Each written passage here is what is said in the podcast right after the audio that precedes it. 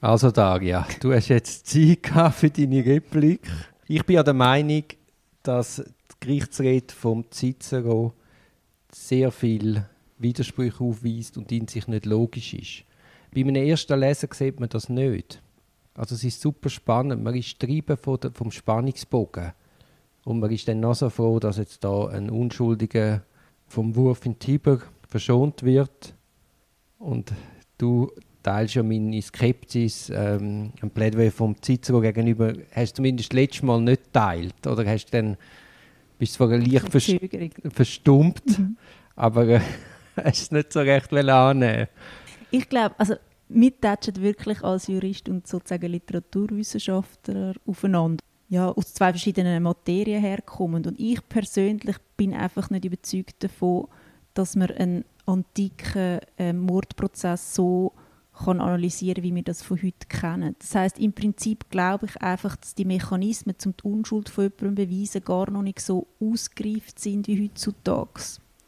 Nochmal. Was? Also im Prinzip ist es so, wir haben so Beweisführungen sind drin, so Pro und Contra und so weiter. Und die Idee ist schon, dass man den Roskius im Prinzip von der Schuld freisprechen kann. Aber ich glaube einfach die Idee von, ich muss als Verteidiger äh, meinen Mandant quasi rausbekommen, ist einfach nicht der Kernpunkt. Ich glaube, wir sind in diesem Mordprozess noch nicht so weit wie heutzutage. Also ja, aber was soll denn der Kernpunkt sein, als dein Klient soll nicht im Tiber landen? Nein, natürlich schon, aber was ich damit sagen will, ist, wir gehen in den antiken Text rein. Und wir gehen mit einem Blick rein von unserer aktuellen Zeit. Und das ist immer schwierig, weil Begebenheiten für einen Mordprozess in der Antike komplett anders waren als bei uns.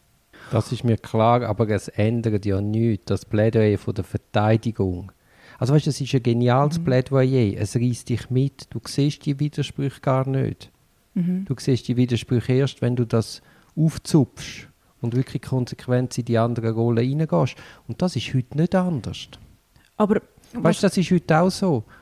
Du hast die Gerichtsverhandlung, die Gerichte sich vorbereiten, indem sie Akten studieren und dann hörst du die Anklage, dann hörst du die Verteidigung und dann fällt es gerade zwei Stunden oder unmittelbar danach fällt das Urteil. Das wird dort ja auch so gewesen. Dort haben sie ja nicht einmal mehr beraten. Also dann ist der Effekt von einem Plädoyer ist viel wichtiger. Oder man darf einfach nicht erkennen, dass die Schwächen vom Plädoyer darfst nicht erkennen. Und dann ist der unmittelbare Effekt zündet. Und da im Alter rum noch viel mehr als heute. Ja, aber ich glaube halt auch, dass ihm rhetorisch wirklich um etwas anderes gegangen ist. Also ich glaube immer noch, dass das eine Art, dass der Mordprozess selber so ein rhetorischer Nebendurchlauf ist und darum nicht hundertprozentig muss oder kann stimmen. Es ist wie nicht wichtig.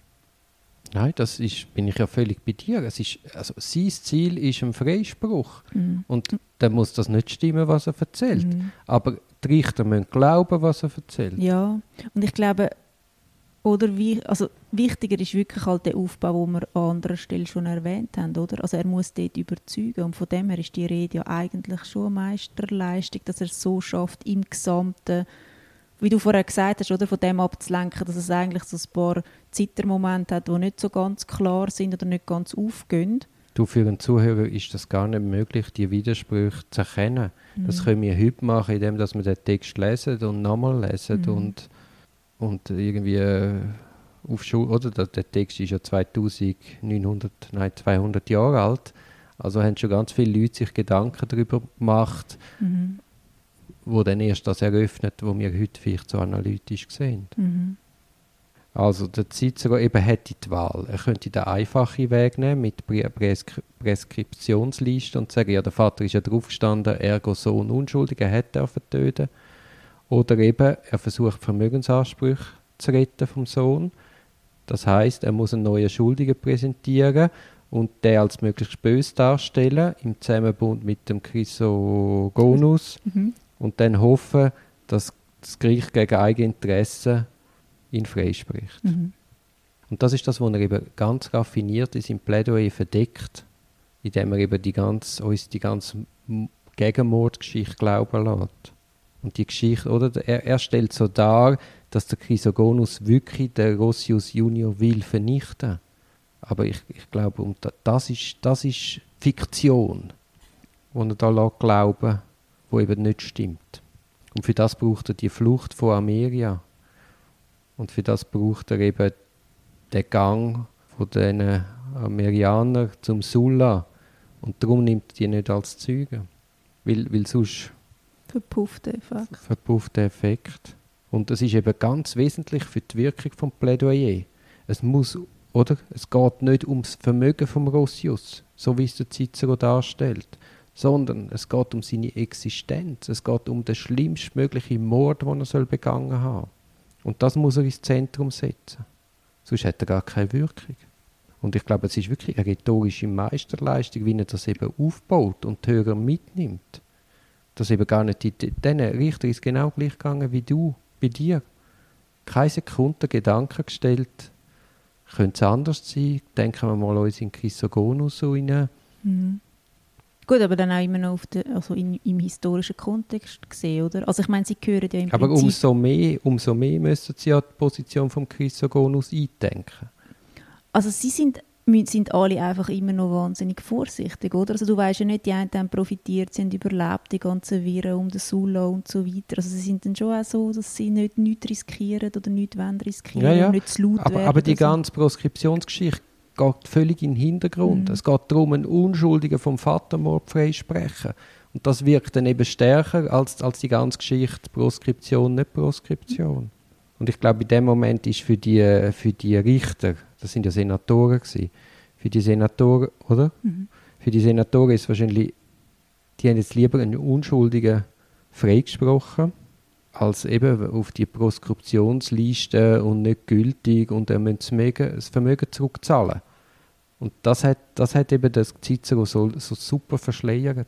Quasi umschifft dann auch. Oder? Und das ist auch wieder zum Parallelen zu heute ziehen. Das hast du heute natürlich auch. Jetzt spricht, das Gericht hat, wenn einer lange in Untersuchungshaft ist, dann müssen sie unter Umständen sehr hohe Entschädigungen und Genugtuungsansprüche zahlen. Aber das ist natürlich ein Hinderungsgrund zum Freisprechen. Ja, so ganz sicher sind wir nicht und jetzt müssen wir ihm noch so viel Geld zahlen. Das ist dann so wie ein Hemmschuh zum wirklich freisprechen. Und das wirkt natürlich unterbewusst, nicht bewusst, Mhm. oder? Aber ja, jetzt, was, jetzt so viel Geld nach dem, oder? Und das ist dann einmal auch als, als Anwalt, ist das auch immer eine, eine Taktik, wo man sich muss überlegen muss, wie kommst du mit diesen Entschädigungsansprüchen, wie verkaufst du die, wie hoch bezifferst du die? Mhm. Da kann man auch beim Cicero sicher Sachen abschauen. Und ich glaube, das ist da genau der gleiche Effekt. Darum tut es der Cicero eben verschleiern. Aber das heißt nicht, dass, dass er in der Sache Recht hat. Mhm. Es heißt nein, es heißt nicht nicht, dass er in der Sache Recht hat. Aber sicher ist seine Version, die er liefert, nicht genau die richtige. Mhm. Also er würde die Verteidigung nie gewinnen, wenn er sie so würde führen. Es geht einfach darum, dass der Rossius Junior das Vermögen kann behalten oder zurückbekommt. Nein, aber ja stimmt, und er, er sagt ja nie, also es geht ihm ja wirklich nie ums Vermögen, es geht immer quasi um ums Wiederherstellen vom guten Ruf von der Familie von der Ruskier, oder? Das ist eigentlich der Kernpunkt, um zu sagen, hey, stopp.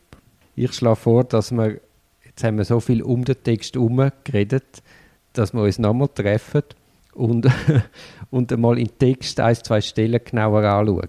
Mhm. So, so die entscheidenden Stellen, Mhm. wo man vielleicht das könnte veranschaulichen könnte, was wir jetzt diskutiert haben.